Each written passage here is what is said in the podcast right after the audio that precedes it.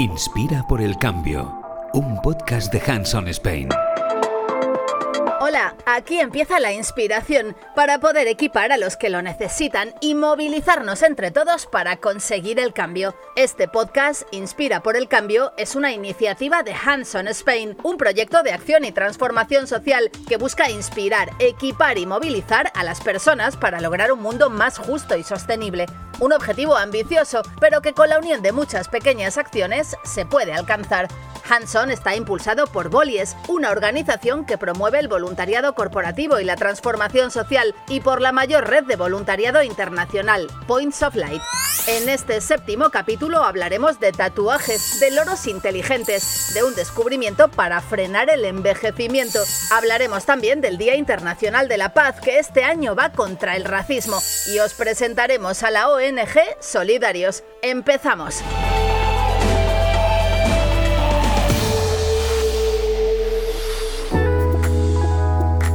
Inspira por el cambio. Inspira con buenas noticias.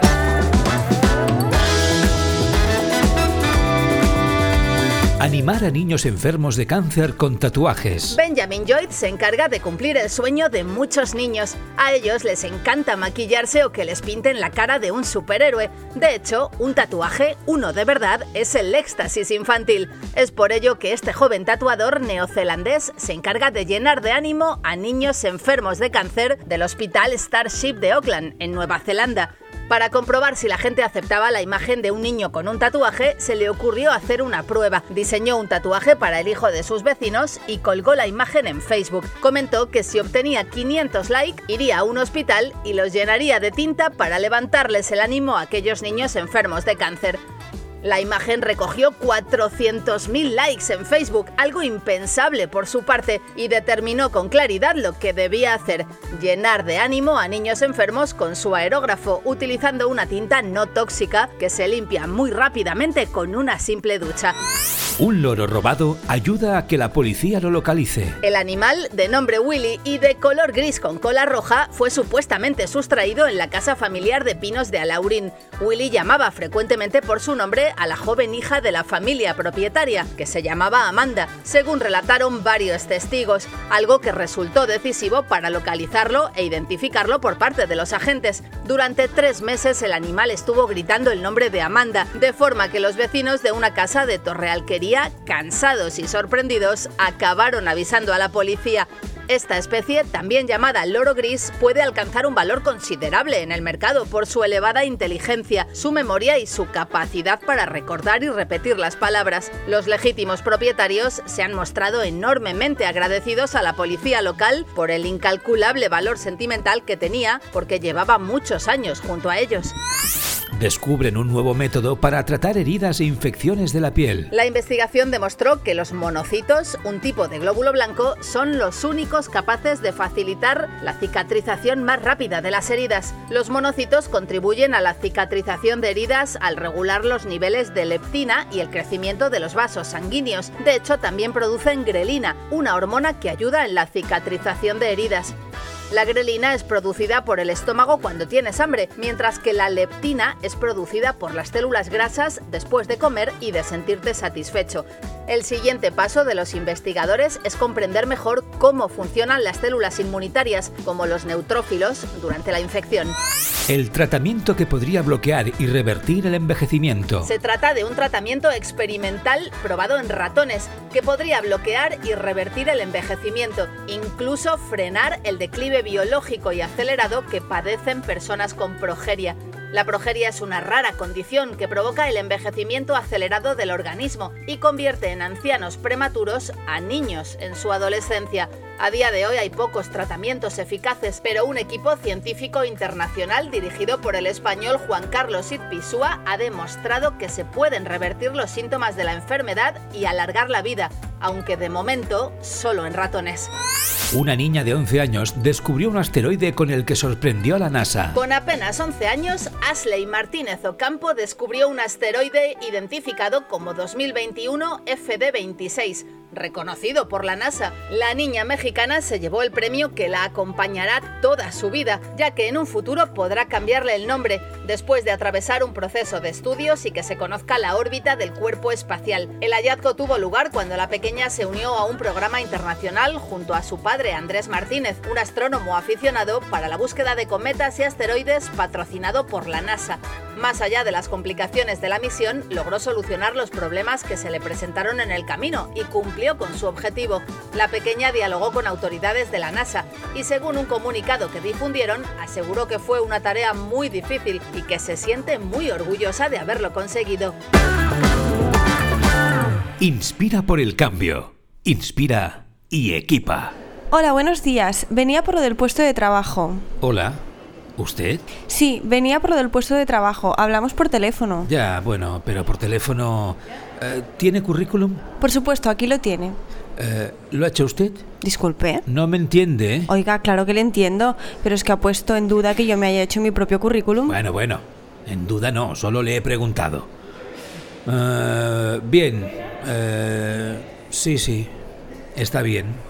¿Pero estos títulos se los ha sacado aquí? ¿Aquí? Sí, aquí, en España. Pues claro, ¿dónde quiere que me los haya sacado? No sé, ¿dónde vive? Aquí en la ciudad. Ya, pero ¿dónde nació? Oiga, pues aquí también, en la clínica del Pilar, si tanto le interesa. Bueno, pero su origen familiar. Pero no me lo puedo creer, mi padre es español y mi madre es cubana. Ah, era eso. Bien, pues muchas gracias por venir. Ya la llamaremos, ¿eh? ¿Sabe qué? No, no me llamen, ya no me interesa trabajar con ustedes.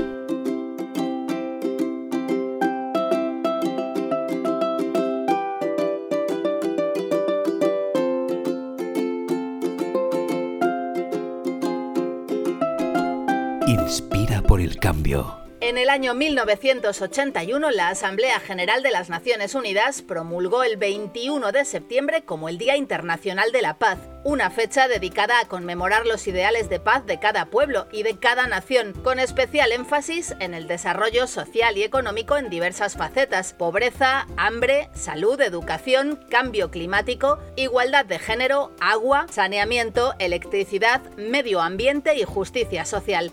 La celebración de esta efeméride se sustenta en el artículo 3 de la Declaración Universal de los Derechos Humanos. Todo individuo tiene derecho a la vida, a la libertad y a la seguridad de su persona, sentando así las bases para la libertad, la justicia y la paz en el mundo.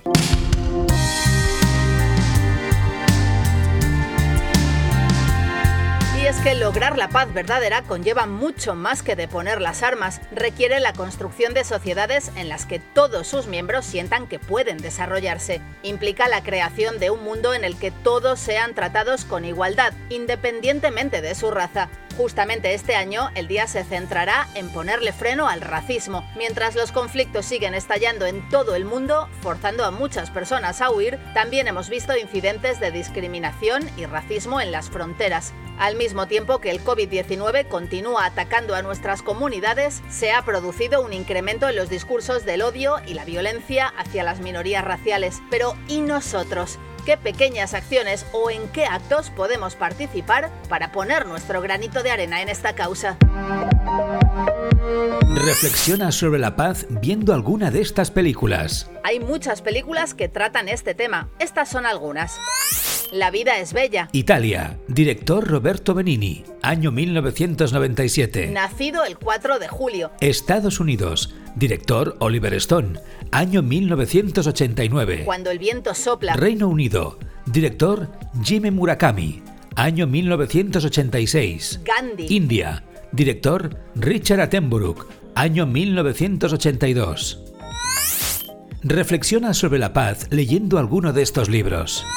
Palabras de paz. Es una recopilación sobre los discursos de los premios Nobel de la Paz celebrados desde el año 1950. El ABC de la paz y los conflictos. Educar para la paz de John Paul Lederach. Es un proyecto pedagógico y analítico para una mejor comprensión de la paz y de su significado. Guerra y paz de León Tolstoy. Una novela que narra la historia de cinco familias rusas en el marco de las guerras napoleónicas, durante la invasión napoleónica de Rusia por parte de las tropas francesas. El Día Internacional de la Paz puedes hacer alguna de estas actividades. Invita a los más pequeños de la casa a elaborar grullas de origami, que son conocidas como el símbolo de la paz mundial.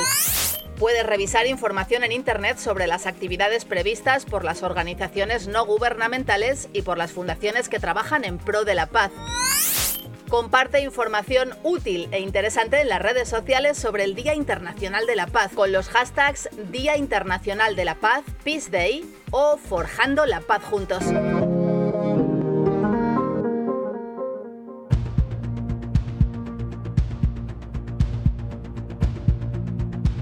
Inspira por el cambio. Moviliza.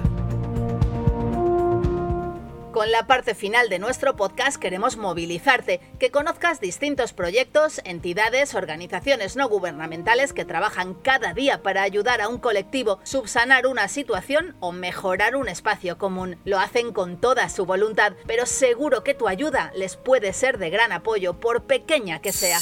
Movilízate. Conoce y colabora con Solidarios. Solidarios para el Desarrollo nació hace más de 30 años en la Facultad de Ciencias de la Información de la Universidad Complutense de Madrid, donde un grupo de universitarios y el profesor José Carlos García Fajardo iniciaron el seminario Solidaridad y comenzaron su acción voluntaria colaborando en diferentes proyectos en Madrid.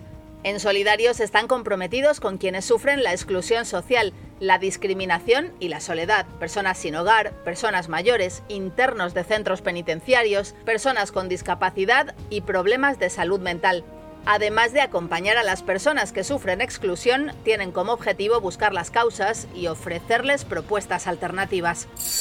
¿Qué hacen? Su misión es luchar contra la exclusión social, contra sus causas y sus consecuencias, a través del voluntariado y del fomento de una ciudadanía activa, acompañando a las personas que la sufren. Sus valores. Voluntariado no asistencial, participativo y crítico. El compromiso es su rasgo esencial.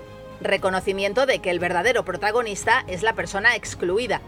Formación del voluntariado continua y de calidad, paralela a la acción voluntaria vinculación a la universidad como origen y como marca de identidad, sin vinculación religiosa ni partidista, cooperación interinstitucional, trabajo en red y alianzas, justicia social con enfoque de derechos, participación de la base social y de las personas excluidas, vocación de mejora, excelencia e innovación, voluntariado incluyente para cualquier persona.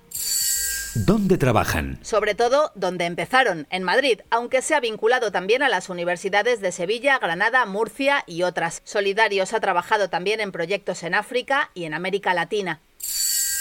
Nos habla Álvaro Crespo Quevedo, responsable de cultura en prisiones y acompañamiento a personas mayores de Solidarios. ¿Qué es Solidarios? Solidarios es una organización de voluntariado social en la que nos dedicamos eh, a través del compromiso semanal entre dos y cuatro horas de las personas que quieren hacer voluntariado con nosotros, en la que nos dedicamos, como venía diciendo, a um, establecer un vínculo, una relación, un espacio de encuentro, un espacio de afecto con los colectivos y las personas a las que visitamos que están en una situación de exclusión social. Eh, estos colectivos, muchos de ellos y muchas de las personas eh, con las que trabajamos carecen de una cosa básica para el ser humano, que son afectos, espacios de conversación, espacios de relación, eh, sin ningún tipo de prejuicios y sin ningún tipo de diferencias. Y eso es lo que intentamos crear a través de nuestro voluntariado y con, y con la coordinación del equipo técnico de Solidarios. Es alguna idea muy sencilla, pero, pero que exige tiempo y exige dedicación y formación. ¿Cuándo y por qué nace? Solidarios nace en el año 1987 en la Facultad de Ciencias de la Información de la Universidad Complutense de Madrid. Nace a través de la iniciativa del profesor García Fajardo, que era profesor, es profesor emérito en, dicha facultad, eh, que tenía un grupo de, estudiantes en los que daba pues eso, un seminario un par de veces a la semana y a uno de los alumnos que tenía, desgraciadamente, le ingresaron en la antigua cárcel de Segovia. Ese alumno solicitó que por qué no lo que hacían en la, en la facultad, en un espacio de conocimiento, en un espacio público, un espacio de ciudadanía, por qué no lo hacían eh, dentro de la cárcel. Y era en realidad humanizar un poquito más la cárcel. Y así se inició una de las actividades que seguimos desarrollando, que son las aulas de cultura en centros penitenciarios. Es decir, eh, luego tuvimos diferentes programas, hemos tenido diferentes programas y tenemos diferentes programas de voluntariado que consisten en eso, en, acercarnos al, al, que está excluido. ¿Cuál es vuestro objetivo? Nuestro objetivo, a través de ese espacio de encuentro y de relación con las personas con las que estamos, de los colectivos en situación de exclusión social con los que trabajamos, es eh, apropiarnos, entre comillas, de su situación, compartir, acoger eh, su situación y sobre todo eliminar un poco los estigmas y las barreras que tienen. Por eso es muy importante que aparte de esa acción voluntaria, haya también una acción de ciudadanía, una acción de sensibilización sobre la situación eh, personal y, colectiva de los, de los grupos con los, que, con los que estamos. Porque es dar un paso más allá, es decir, es, es intentar cambiar la situación y es otra perspectiva y otra mirada acerca de la situación de esos colectivos y esas personas. ¿Cuáles son vuestros proyectos actuales? Actualmente eh, trabajamos con cuatro colectivos. El colectivo con personas con diagnóstico de enfermedad mental, el colectivo de personas sin hogar, el colectivo de personas mayores y el colectivo de presos y presas en centros penitenciarios. En los cuatro programas, en muchos de ellos, pues todo lo transversal es ese espacio de encuentro, pero muchos de ellos utilizamos excusas, o bien de actividades socioculturales, o bien de actividades de fomento de la lectura y la escritura, etcétera, o talleres diversos. Pero en todos el objetivo transversal es el que he contado, el que hemos contado antes. El programa de salud mental, eh, lo que hacemos son actividades culturales con las personas con enfermedad mental. En el programa de personas sin hogar compartimos un caldo, compartimos un espacio de conversación con las personas sin hogar. En el programa de prisiones hacemos actividades culturales con los presos y en el programa de personas mayores, que es un programa de acompañamiento tanto presencial como telefónico, lo que hacemos es ir a visitar a una persona mayor en su domicilio. ¿Cómo se puede colaborar con vosotros? Colaborar con nosotros es muy sencillo. Es tener claro que tienes una mañana o una tarde a la semana libre para hacer voluntariado, para estar con otros. Es más conjugar el verbo estar que el verbo hacer. Y entre esas dos y cuatro horas a la semana de, actividad, pues es eh, pasar un buen rato con las personas con las que también compartimos nuestro voluntariado, que son gente como nosotros, y, generar un espacio de, vinculación y un espacio de encuentro con, los diferentes colectivos con los que trabajamos.